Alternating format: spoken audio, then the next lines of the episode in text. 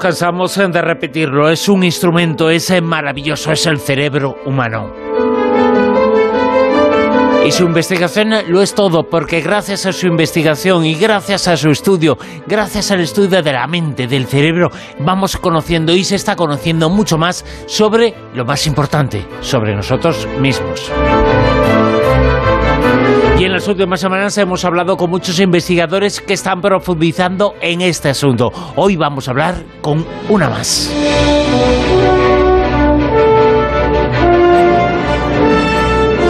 Ella es neurocientífica, es Mara Biersen. Mara, muy buenas, ¿qué tal? Hola, ¿cómo estáis? Hola, buenas noches. Estupendamente y estupendamente agradecidos eh, de que estés ahí con nosotros, una persona con una trayectoria científica fascinante como es eh, la tuya, una trayectoria científica que comienza mucho tiempo atrás y que comienza con una inquietud eh, personal y a mí me ha gustado muchísimo en una entrevista que he leído contigo, algo que contabas que formateó mucho tu pensamiento y tu forma de enfrentarte a las cosas en el mundo y es el hecho de que tu madre fuera española, tu padre fuera alemán, que tu madre te hablara en un idioma como el español, tu padre en el alemán, que tú fueras eh, bilingüe y que eso formó un poco tu carácter, eh, tu forma de ser y tu inquietud eh, por las cosas, porque el español es un idioma eh, que se entiende al instante, que es muy, muy rápido, pero el alemán es reflexivo, se entiende cuando acaba una frase gracias a esa composición que tiene merced a las declinaciones de las palabras y eso formó parte y formó mucho tu cerebro y tu forma de enfrentarte a las cosas eso es una de las muchas cosas que tuvieron mucho que ver con eh, tu eh, formación como científica, ¿no? Efectivamente, y de hecho es eh, interesante porque el lenguaje al final es la herramienta, ¿no? Del pensamiento, es el sustrato del pensamiento. No podemos pensar sin lenguaje. Y ese lenguaje, el, el hecho de que haya esa, em, esa diferencia, ¿no? Esa, esa complementariedad entre dos eh, idiomas, como son, pues en este caso el alemán y el castellano, eh, pues es eh, muy enriquecedora. Pero también lo es el hecho de que mi madre era pintora y mi padre era neurocientífico, mi padre era neurocirujano. Entonces ahí también esa conjunción entre arte y ciencia yo creo que nos da una visión completamente diferente y nos hace ver eh, la, investigación y las preguntas, porque al final la investigación, la ciencia son preguntas, ¿no? Preguntas que tenemos y que intentamos resolver. Pues esa mm, conjunción entre arte y ciencia nos proporciona esa mirada un poco diferente de las cosas. Eso provocó de alguna forma que tú tuvieses un cerebro, un cerebro con mayor plasticidad, porque yo no sé cómo se le puede ayudar eh, de tal manera que al final pues esa plasticidad se traduzca a efectos positivos y prácticos, ¿no? De cara a la persona. Claro, ahí hay muchos aspectos, ¿no? Es decir, nuestro cerebro obviamente es plástico y ya lo decía don Santiago Ramón y Cajal, nuestro mayor neurocientífico y nuestro premio Nobel, em, él decía que el hombre en cierta medida es escultor de su propio cerebro. Pero ahí, para que uno pueda esculpir el cerebro, necesita que el entorno, que lo que hay alrededor nuestro, nos inspire, nos ayude, ¿vale? Entonces, nosotros, cuando a ti te gusta algo, y lo sabemos todos, cuando nos gusta algo, ¿qué hacemos? Nos volcamos. ¿Por qué no podemos hacer que nos guste la ciencia, el saber, el conocimiento? ¿Por qué hemos de hacer que lo que aprendemos sea un, pues lo que dicen mis hijos, un rollo, ¿no? Em, y, ¿Y por qué no podemos conseguir que ese conocimiento sea algo que nos inspire? Quiero decir, enseñamos historia, pero la enseñamos de una forma que a la gente no le gusta. En cambio, los juegos, los juegos enseñan historia de una forma que a la gente le encanta, porque se siente parte de eso. Entonces, ¿cómo inspirar para que esa plasticidad se traduzca en, en un avance que nos ayude a todos? Porque al final la ciencia es lo que hace nos ayuda a que todos avancemos. La verdad es que yo creo que es una de las cosas importantes eh, de las que tú cuentas, eh, que tú explicas y que tú narras y que tú has eh, descubierto y has demostrado a la gente. Esa palabra tú la has utilizado en alguna ocasión, plasticidad. Tendemos a pensar que con el cerebro nacemos y nos moremos, con lo que tenemos, que las neuronas son unas y que el mundo nos ha creado así, más listos, menos listos y que no podemos avanzar. Y no, todo lo contrario, el cerebro se puede moldear y se puede moldear fundamentalmente por una razón que es la vida, que nos guste algo y eso gustarnos algo hace que el cerebro crezca y se expanda. No físicamente, sino lo más importante, sino, nunca mejor dicho, psíquicamente. Funcionalmente, exacto. Pero fíjate que al final eso también depende de lo que nos dé el entorno. Es decir, si tú consigues motivar a un chaval, ¿no? Y le cuentas las cosas de una forma que, que, le gusta, que, que dice, ostras, qué chulo, ¿no? ¿Cómo me, me motiva esto? ¿Cómo me gusta? Entonces estás consiguiendo que una persona que a lo mejor ni se hubiera planteado hacerse preguntas, de repente empiece a pensar, anda, pues a lo mejor tengo que preguntarme las cosas. Y es verdad que nuestro sistema educativo lo que hace es lo contrario, es matar la creatividad, ¿no? Ya lo decía Sir Ken Robbins en, su TED Talk, ¿no? Eh, que al final, eh, si nosotros estamos intentando definir demasiado cómo tiene que pensar la gente, al final la gente es incapaz de pensar por sí misma. Es incapaz de, de generar un pensamiento crítico, ¿no? Pero es que el primero que tiene que estar inspirado y que tiene que estar feliz con lo que está transmitiendo es el, el, educador, el comunicador, el profesor, si por lo que sea a lo largo de empezó a lo mejor empezó muy vocacional y empezó todo ilusionado, pero por circunstancias se le va apagando, ¿no? Esa chispa al final pues se convierte en algo rutinario. Y lo que tú dices, no consigue conectar con la atención del, del, del, chaval, tanto sea niño como sea mayor. Con algunos sí, con algunos sí, seguramente incluso pues inocule ¿no? esa semilla de, de querer saber, de querer aprender, de querer hacer más. Ahora tenemos el problema de los influencers en los youtubers, que nos, los adolescentes siguen más a los youtubers dentro de, ese lenguaje así un poco como demasiado popular, que no sé luego qué consecuencias tendrá. Pero yo te quería hacer otra observación, y es que a veces los padres estamos como un poquito obsesionados, sobre todo cuando los niños son pequeños, por eso que hablamos de que cuando los niños son pequeños tienen más plasticidad del cerebro a la hora de absorber, ¿no? Como que, tenemos el concepto de, ese cerebro más esponja y entonces a veces yo creo que hay gente que se extralimita, es mi opinión, ¿eh?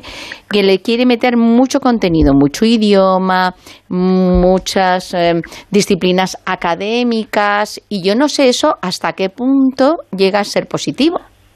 Pues eh, efectivamente ahí hay un problema y es que eh, pretendemos hacer ¿no? los niños más listos, más altos, más guapos, y al final lo que conseguimos es hacerles más estresados, porque es, o sea, el problema de ahí es en qué medida la propia intención totalmente loable, ¿no? De hacer a nuestro hijo pues más listo, más inteligente, más competitivo, eh, está evitando que nosotros seamos parte de esa, de esa vida, ¿no? Entonces ahí hay muchas mm, posiciones, es decir, ¿en qué medida eso se hace pues para no tener que dedicar tanto tiempo nosotros pues por inseguridad, porque eh, educar no es fácil, eh, o en qué medida lo hacemos porque realmente pensamos que puede ser beneficioso. Yo creo que, la, y es mi opinión, y hay muchos estudios que lo confirman, ¿eh? eh es muy importante que haya espacio para la familia, haya espacio para comunicarse en familia. Entonces, em, si nosotros dedicamos demasiado tiempo a subcontratar ese, esa influencia familiar a pues las actividades extraescolares o, o a otro tipo de actividades no familiares, al final creo que estamos haciendo un flaco favor a nuestros hijos. Nuestros hijos tienen que entender los vínculos familiares. Y la familia mediterránea, eh, a diferencia de otras culturas, es una familia muy integradora. Es una familia en la que cabe todo el mundo, los abuelos, los tíos, los padres. Es una educación que ahora se está volviendo, ¿no? Eh, un poco una educación comunitaria, 360 grados, en la que todo el mundo educa a esos chavales. ¿No crees que hasta cierto punto eh, se está en este momento a los eh, chavales eh, sometiéndoles demasiado a una ebullición de pensamientos, a una ebullición que no deja de ser algo así como una sobreinformación de todo lo que les está llegando? no solo a los niños, ¿eh? a los adultos también. Sí, porque a veces miramos a los niños para excusarnos nosotros, pero nosotros también tenemos nuestras cosas, ¿no? Hombre, y vivimos en una etapa de desinformación. Claro, es decir, claro. a ver, ¿quién lee más allá de los títulos o los eh, pies de figura de las fotos? Sí, es pues verdad, es verdad, es verdad. A veces se echa la culpa los eh, niños eh, de los problemas de los adultos y es una forma de quitarse los social medios. No, los problemas son de la sociedad y en esa sociedad están niños y están adultos y los niños aprenden de los adultos. Claro, pero fíjate que además nuestra sociedad prima mucho el, oh, tengo que preocuparme de mí mismo, oh, mm, todo soy yo, ¿no? Yo, yo, yo. Y eso, eso es todo lo contrario de lo que debería ser. Es decir, lo que nos hace adultos es dejar de pensar solo en nosotros mismos para pensar en los demás. Entonces, nuestra sociedad prima el que mm, estemos estupendos, el que salgamos, el placer, el no sé qué, y al final nos olvidamos de que lo que más importa es que pensemos en los demás. Eso es lo que al humano, porque tenemos un cerebro social y hemos evolucionado y hemos sido capaces de llegar a, donde hemos llegado gracias a ese cerebro social, porque solamente en sociedad, solamente preocupándonos de los demás, somos capaces de avanzar como especie. Pero para eso, hay que lo olvidamos. Para eso hay que tener, como tú dices, capacidad emocional y hay gente que la inteligencia emocional no no le llega y no sé si es porque piensa en eso que tú comentas, que en, solamente su, su propio yo y no más socialmente, pero que, que eso al final implica, eh, según tu, tu analítica y todas tus investigaciones, en que se decide peor y al final luego se pagan consecuencias, me imagino. Totalmente, es decir, ahí eh, hay dos, dos elementos, ¿no? Uno es la sobreinformación y la desinformación. Eh, por una parte tenemos demasiada información, cuando uno tiene demasiada información tiende a que, eh, digamos, regiones del cerebro que, mm, bueno, pues eh, se dedican a un análisis cognitivo, pero claro, tú no puedes analizar toda esa información, es imposible, ¿vale? Entonces, ¿qué haces? Pues que al final, si intentas tomar esas decisiones sin una parte emocional, son decisiones equivocadas. Y en eso es muy importante recordar, y, ahí quiero hacer un, pequeño inciso, porque sí que hay gente que dice, no, pues claro, si solo tomas las decisiones emocionalmente, estás favoreciendo pues lo que favorece el neuromarketing y demás. Es verdad que el neuromarketing se basa en, intentar em, tocar nuestro sistema emocional, pero también es verdad que sin emoción no se puede tomar una decisión y que si tú intentas tomar una decisión de forma analítica, el problema es que tanta información es imposible de digerir. Entonces, eh, lo que se sabe es que las personas que tienen alteraciones emocionales toman peores decisiones. Entonces, sí que es verdad que mm, no te puedes dejar llevar solamente por la emoción, pero también es verdad que no puedes dejar la emoción de lado. Entonces, eh, lo que se ha visto es que las decisiones importantes son más fáciles de tomar de forma, digamos, intuitiva, con el corazón, ¿no? Pues tu pareja o tu casa o lo que sea. en cambio, las decisiones pequeñas, ahí puedes dejar que tu cerebro cognitivo pues eh, participe más porque no pasa nada, ¿no? Fíjate que, sobre otro. que me parece importantísimo que una persona, una neurocientífica, como es tu caso, nos diga eso, nos hable del valor de las emociones. El valor de las emociones que no deja de ser un proceso reflexivo, pero que sale espontáneamente. Pero eh, la mente está formada también y son muy importantes y hay que fomentar el desarrollo constante desde que uno es niño hasta que ese adulto, ese mayor, está en la tercera edad para desarrollar el cerebro hay que darle mucho valor a las emociones, hay que regordearse en las emociones.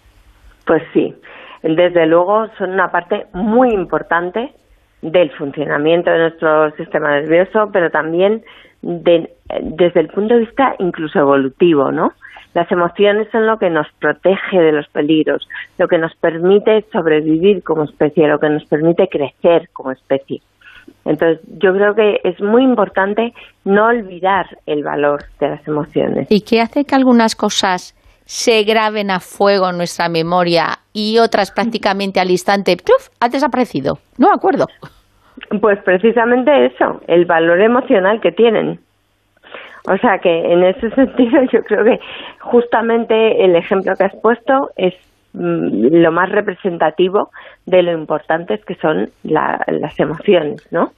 Eh, nosotros grabamos de forma mucho más intensa un recuerdo que tiene un contenido emocional que uno que no lo tiene. La verdad es que a veces pensamos que lo malo es muy malo, pero todo lo malo tiene también una parte buena. Eh, consideramos y pensamos que el miedo es una emoción negativa. No, gracias al miedo, que es una emoción eh, difícil, por supuesto, pero gracias al miedo estamos aquí y gracias al miedo la, eh, se ha producido una evolución del ser humano. Claro, nos, nos protege, ¿no? El problema es cuando ese miedo es patológico o se tiene frente a cosas que no tienen un, digamos, un peligro real para nosotros. Es decir, lo que pasa, por ejemplo, con trastornos como las fobias o el trastorno de pánico, es que eh, nosotros asignamos un valor biológico a una experiencia o un estímulo que realmente pues no tiene un peligro real para nosotros, ¿no? La verdad es que todos eh, tus trabajos son, fascinantes, es eh, muy importante. Uno de ellos, eh, bueno, tú señalas lo importante que puede ser algunas regiones de cerebro, por ejemplo, lo que se ha descubierto en las investigaciones que estimulando algunas regiones de cerebro se consiguen, por ejemplo, experiencias místicas, experiencias cercanas a la muerte, se consiguen una serie de cosas que nos indica que todo está ahí, todo está en el cerebro, en la mente.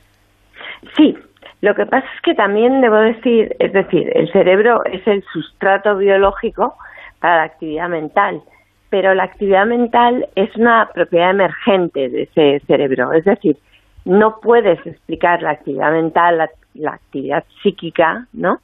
Em, eh, a partir de las propiedades individuales, pues por ejemplo, de cada una de las neuronas que conforman ese cerebro. Es decir, cuando decimos hay un sustrato biológico, sí, pero esa actividad mental va más allá de ese sustrato biológico. A mí me gusta una, una parte muy importante que, que tú llevas a cabo desde hace mucho tiempo. Eres una experta en síndrome de Down y también has ayudado a, que los chavales pues eh, tengan un mejor aprendizaje y ahora nos comentas. Pero creo que eh, creaste un dispositivo para traducir emociones en sonidos para personas que tenían esa discapacidad y que no podían mm, comunicar esas emociones, ¿no? esas emociones que son tan importantes como nos estás diciendo. Y, era a través un poco de, sonido de la música, porque la, música es un lenguaje universal. Exacto, o sea, mm, el proyecto se llama Brain Polyphony, em, se trataba de dar voz a personas con parálisis cerebral que muchas veces no pueden hablar o tienen muchas dificultades y en algunos casos eh, pues eh, realmente no pueden comunicarse con su familia ni con sus cuidadores, ¿no? Entonces lo que hicimos fue primero hablar con las familias para entender qué era lo importante para ellos y lo que nos dijeron es, hombre, queremos saber cómo se sienten, queremos saber qué emociones están sintiendo. Entonces decidimos, eh, digamos, investigar la firma bioeléctrica de esas emociones fundamentales y lo hicimos en voluntarios sanos, luego lo hicimos en personas con parálisis cerebral y luego tradujimos esas emociones. Había dos vertientes, ¿no? Una en un lenguaje, es decir, pues cuando la persona se sentía triste, pues el ordenador, digamos, traducía esa actividad eh, mental, esa actividad bioeléctrica, en una frase que era estoy triste, ¿no? Pero pensamos que cuál era la mejor manera de contagiar la emoción, porque lo que hacemos los humanos, cuando yo estoy triste, tú me ves que estoy triste y te contagio. Y entonces tú sientes esa tristeza que yo siento y, y bueno, pues intentas consolarme, ¿no? Entonces pensamos, ¿cuál es la mejor manera de contagiar esa emoción? Y ese contagio emocional se consigue de una forma muy eficiente a través de la música. La música es un lenguaje de la emoción. Entonces, al final, si utilizas la música para mostrar esas emociones, lo que haces es contagiar esas emociones. Con lo cual, eh, la paradoja de la enseñanza puede ser que emocionate, emocionate por muchas cosas, eh, porque gracias a la emoción eh, vas a desarrollar la mente o el cerebro. No sé si entendió bien algo que has dicho, has diferenciado. La gente tiene a pensar que la mente y el cerebro son exactamente lo mismo. Para una neurocientífica como de tu caso, son lo mismo, son cosas diferentes, uno está en el otro. ¿Qué es la mente y qué es el cerebro? ¿Qué diferencias y qué parecidos hay entre cada uno de ellos? Es decir, el cerebro es el sustrato biológico que permite que se produzca la mente. Igual que para un cineasta, eh, la cámara es el sustrato que le permite generar esa película, ¿no? Pero esa película no se puede explicar por la cámara. La cámara puede generar una película maravillosa o una película horrorosa, ¿no? Em, entonces, eh, tú tienes un sustrato, pero la mente es eh, una propiedad de ese sustrato que no puedes explicar simplemente a través de mm, pues eh, neurotransmisores, química o física, sino que es algo que va más allá.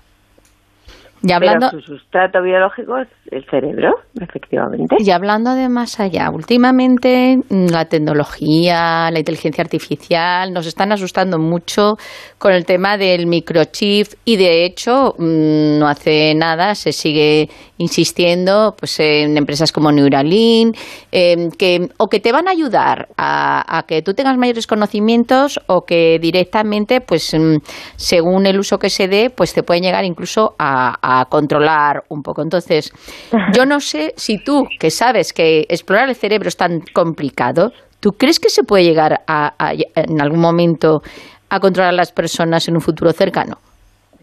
A ver, en un futuro cercano seguro que no. Menos mal. Porque nos falta mucho por entender. ¿eh?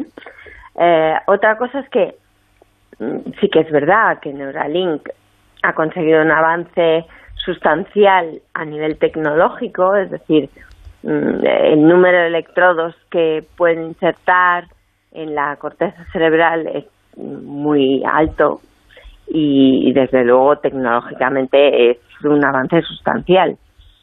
Em, pero estamos hablando de una pequeña parte de todo el cerebro. Y simplemente pensando en la complejidad a nivel de, activación de diferentes regiones cerebrales, ya te das cuenta de que por mucho que quieras leer la actividad de unos cuantos millones de neuronas, no te va a dar la respuesta de lo que está sucediendo en este cerebro, ¿sabes? Entonces, otra cosa es que después eh, de muchas investigaciones y seguramente gracias a estos dispositivos, pues podamos llegar a decodificar un poco mejor la actividad eh, neuronal y, definir cómo se relaciona con la percepción o con las experiencias o con la memoria o con pues simplemente el pensamiento, ¿no? Y conocemos mucho mejor la mente humana, el cerebro humano, gracias a investigadores como la que ha estado esta noche con nosotros. Es eh, profesora universitaria, es investigadora, es divulgadora, es neurobióloga. Ella es eh, Mara Diersen eh, Sotos. Es española, española y con origen español y alemán. Mara, mil gracias por estar con nosotros en nuestro programa, por ayudarnos a conocer un poquito más la mente humana y ayudarnos a conocer un poco más las emociones como parte de la mente, de lo que ayuda a la mente a ser eh, lo que es eh, la máquina más prodigiosa que existe en la naturaleza. Gracias, Mara. Un placer. Muchísimas gracias. Buenas noches.